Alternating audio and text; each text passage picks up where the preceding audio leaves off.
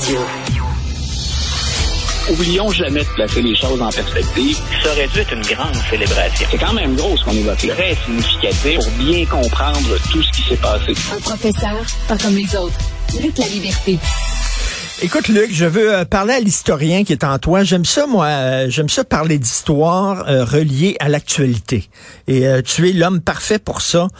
on a vu qu'il y a un député libéral, Monsieur Dong, qui, qui aurait approché un diplomate chinois en disant, pouvez-vous, s'il vous plaît, retarder la libération des deux Michael qui est enfermés là-bas? Sortez-les pas tout de suite de prison. Et écoute, en mémoire, il me semble que ça me rappelle quelque chose. Il n'y a, pas Nixon qui avait tenté de faire ça pendant la guerre du Vietnam, d'essayer de retarder la libération de prisonniers américains parce qu'il voulait que ça se fasse une fois que lui est élu, qu'il devienne soudainement président, que là, il soit libéré, puis que le crédit revienne à lui. Est-ce que j'invente ça? Il me semble que ça s'est déroulé. Non, il y a... Non, il y a, un certain nombre de, situations comme celle-là pour lesquelles ce que je ne peux pas faire comme historien, c'est arriver avec des documents, des preuves à l'appui. Mais ça fait partie des choses qui ont circulé. Ça, et peut-être que nos auditeurs se souviennent aussi de Ronald Reagan et de la crise des otages euh, américains en Iran. Euh, sous Jimmy Carter, on sait qu'on peine. M. Carter, euh, on, est, on a un peu réhabilité son image. Il est plus populaire finalement comme ancien président qu'il ne l'était comme président, mais on se rappelle qu'il peine. C'est une situation qu'il va traîner comme un boulet. Et écoute, ça s'invente pas. La journée de l'investiture de Ronald Reagan, voilà que tout est réglé. Et on a souvent prêté euh, l'intention, en fait, des, des, gestes posés par les proches, l'entourage de M. Reagan, pour dire, ben, on va être en mesure d'annoncer ça, mais on ne le fait pas ou on ne collabore pas avec l'équipe de M. Carter avant. Donc, euh, bien sûr, là-dedans, on pense aux otages d'abord et avant tout, et ben ils vont être libérés. Mais de l'autre, mais de l'autre côté, il y a une récupération politique partisane derrière ça. Et, je, euh, pense, je, pense qu'il y a un terme, il y a un terme pour ça, les, les lapins qu'on sort du chapeau à la dernière minute pour bien paraître. Ça s'appelle des October Surprise. C'est ça qu'on appelle comme ça, les surprises d'octobre les surprises d'octobre. Et ça arrive en plus souvent pendant les campagnes électorales. Donc, la surprise d'octobre, si l'élection a lieu en novembre, ben c'est, c'est, c'est souvent pas un hasard si ça arrive en octobre. On est à quelques jours, quelques semaines, quelques jours du vote. Et c'est là où, pouf, on sort effectivement. L'utilisation, l'expression était parfaite. Un lapin de son chapeau. Euh, écoute, Donald Trump va-t-il être arrêté, oui ou non? Et va-t-il être menotté, parce que c'est ce qu'il souhaite, hein, de se faire photographier, menotte euh, au, au poignet? Écoute, j'ai bien, j'ai bien rigolé avec ça parce qu'il y a du loufoque, il y a du cirque, il y a du grand guignol, mais en même temps, il y a quelque chose de fondamentalement sérieux. Mais je me disais, s'il tenait à ce point à être menotté, pourquoi ne pas l'avoir demandé à Stormy il y a quelques années euh, lors de leur rencontre? Euh, c'était, c'est, juste trop, c'est juste trop tentant d'imaginer un nombre de choses quand il est question de, de ces sujets-là. Euh, ce que M. Trump veut faire, et c'est très clair, il est demeuré, et je pensais pas utiliser ce terme-là un jour, il est demeuré un maître de la mise en scène, des scénarios dans lesquels il apparaît comme un martyr. Ça le sert au plan politique au moment où on se parle, et il faut surtout pas se cacher la tête dans le sable, ça le sert financièrement. Lui et les représentants républicains qui lui sont fidèles à la Chambre des représentants Dès que M. Trump s'exprime sur Truth Social, puis il est revenu sur Facebook, Twitter, mais dès qu'il s'exprime sur sa plateforme, on peut aller sur les comptes Twitter ou sur les courriels des, des représentants et constater que la chaîne de messages repart pour dire contribuer généreusement à la défense de M. Trump. Cet argent-là, bien souvent, ne se rend pas pour la cause pour laquelle on a sollicité des fonds, mais ça demeure très payant. Et force est d'admettre que depuis vendredi dernier, M. Trump, il est dans l'actualité mur à mur. Il n'y a pas une chaîne euh, ou un réseau, un journal aux États-Unis qui peut euh, mhm. faire l'économie d'une couverture de Donald Trump parce que ça demeure historique. Euh, M. Trump, et, un jour, on n'aura plus à en parler. C'est ce que je souhaite. Mais, il demeure, euh, il demeure vendeur finalement pour tout le monde. Et on est en terrain inconnu. Que va-t-il se passer le jour où on décide d'accuser pour la première fois de l'histoire aux criminels un ancien président? Et dans le cas, euh, dans le cas qui nous concerne, ben en plus, un candidat à la présidence qui pourrait continuer à faire campagne, même si on l'accuse. Mais Luc, c'est-à-dire qu'on va voir des photos de Donald Trump de face et de profil avec un numéro en bas. comme un vulgaire Ben, criminel. Oui, ben ça, et ça, cette image-là va le servir. Ce dont M. Trump rêve, ça semble pas être l'approche que favorise, pour ce qu'on en sait, le procureur Bragg, qui est celui qui attend finalement les recommandations, l'avis de ce qu'on appelle un grand jury. Donc, il devrait se réunir aujourd'hui, ce grand jury, pour dire on considère que ce que l'équipe de M. Bragg nous a fourni justifie une mise en accusation. Et ensuite, c'est au procureur d'y aller. Euh, Est-ce que le procureur va vouloir, considérant la charge politique énorme, c'est un démocrate, M. Bragg, tout le monde le sait, et c'est un progressiste. Est-ce que M. Bragg va vouloir, euh, au- devant tout le monde, faire promener Donald Trump, menotté, escorté par des policiers, puis avec, parce qu'ils seront pas loin, les agents de sécurité qui sont affectés ou les agents secrets affectés à sa sécurité, moi, je pense qu'on va vouloir éviter ce qui est déjà un cirque. Je pense pas qu'il ait droit au traitement, M. Trump, qu'a eu, parce qu'il s'est exprimé il y a pas longtemps là-dessus, Dominique Strauss-Kahn, euh, dans Oui. l'affaire du Sofitel, il y a plusieurs années à New York. Euh, écoute, Luc, euh, je te pose la question quiz du jour. Euh, moi, je rêve personnellement de le voir me noter, mais pour des crimes graves, c'est-à-dire pour son implication, par exemple, pour l'attaque sur le Capitole. Tu comprends? Est-ce que le jeu en vaut la chandelle, là, de, de, de créer une crise peut-être politique? On sait que les amis de Trump, ses proches, les, les, les fans de Trump sont lourdement armés, sont coucou, etc. Tout ça parce qu'il a payé une porn, une porn star, vraiment, tu sais? Puis en fait, c'est même plus technique que ça. On l'avait dit, quelqu'un a déjà payé pour ce crime-là, qui est Michael. Cohen, pour avoir enfreint la loi électorale. Ce qu'on essaie d'établir, et honnêtement, je t'avoue, euh, je comprends pas comment cette histoire-là est revenue à la surface parce que Alvin Bragg, le procureur, avait mis de côté cette histoire-là quand il est quand il est entré en poste, quand il a remplacé M. Vance. Euh, que s'est-il passé? Qu'a-t-il de comme nouvelle information pour dire je reviens à la charge maintenant? Moi, je trouve que à partir de ce qu'on sait, il y a plein de choses. M. Bragg a pas, euh, pour récupérer l'expression en anglais, to brag, hein, c'est se vanter, c'est se mettre de l'avant. Euh, il a rien dit, lui, au contraire.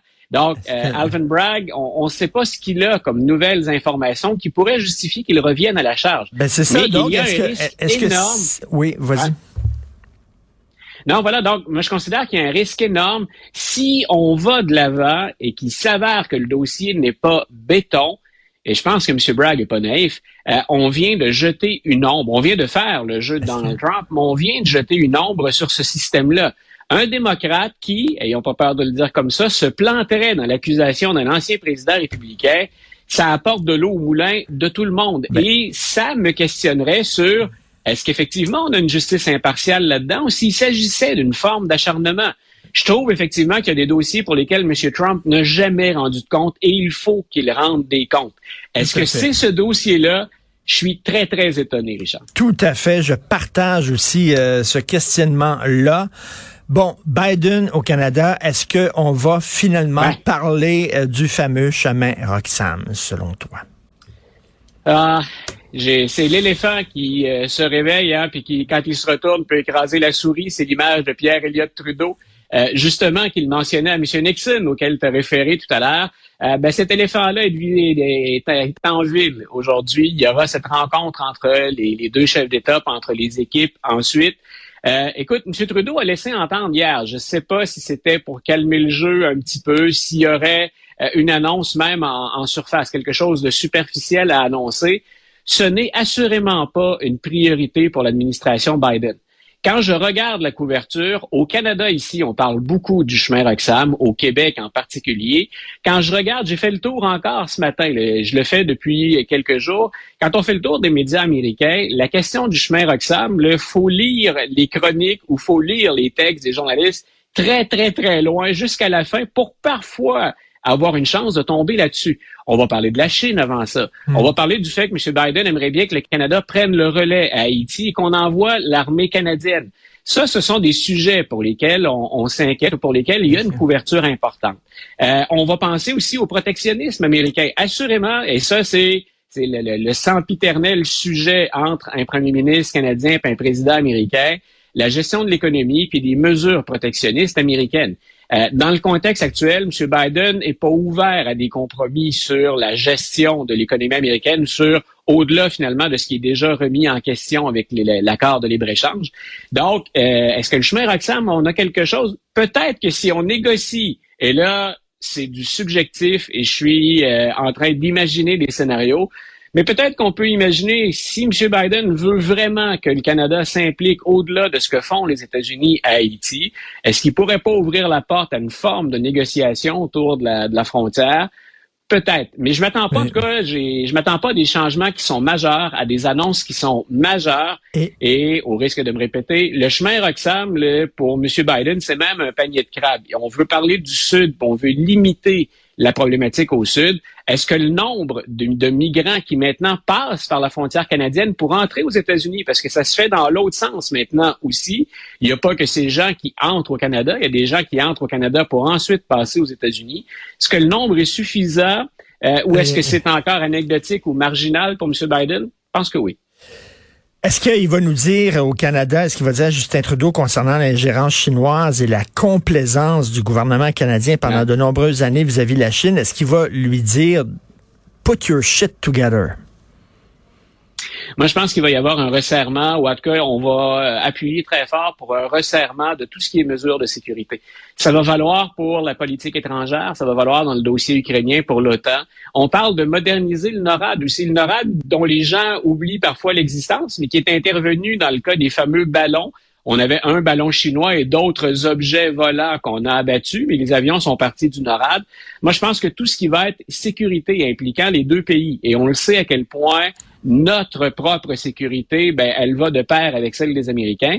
Je pense que ça, ça fait plutôt partie des priorités pour Joe Biden, beaucoup plus que des hmm. sujets qui, de notre côté, défraient la chronique. En terminant, euh, nous avons regardé, toi et moi, un fabuleux documentaire euh, sur Martha Mitchell. Bon, Martha Mitchell, elle était la femme de John Mitchell, qui était l'équivalent du, euh, du ministre de la Justice sous Nixon. Et c'est lui un peu qui était là, qui était peut-être le concepteur de Watergate. En tout cas, il trempait là-dedans. Et sa femme avait des problèmes d'alcool et elle arrêtait pas de parler aux journalistes, les journalistes qui l'adoraient. et elle, elle, arrêtait pas de dire que Nixon et trempait dans la magouille, qu'il était un président épouvantable, etc. Et son mari disait, mais ferme ta gueule, je suis ministre de la Justice, etc. Euh, ils ont fait un documentaire sur elle. Qu'est-ce que tu en penses? Écoute, moi, j'ai adoré. Tu référais, tantôt, tu m'as relancé en disant, euh, je, je fais appel à l'historien à toi. Euh, j'ai adoré l'utilisation qu'on fait d'enregistrements dont on oublie à quel point ils sont importants. Quand on parle du Watergate, tout le monde sait que Nixon part le jour où on menace de, de, de démarrer la procédure de destitution contre lui à la Chambre des représentants. Et tout ça tourne autour de ces fameux enregistrements que Nixon faisait de conversations qui avaient lieu à la Maison-Blanche, dans le bureau ovale. Euh, on oublie souvent que ces documents-là ont été fournis. On n'a pas obtenu ce qu'on voulait sur le Watergate, mais on a une porte d'entrée extraordinaire dans l'intimité d'un président américain avec sa garde rapprochée.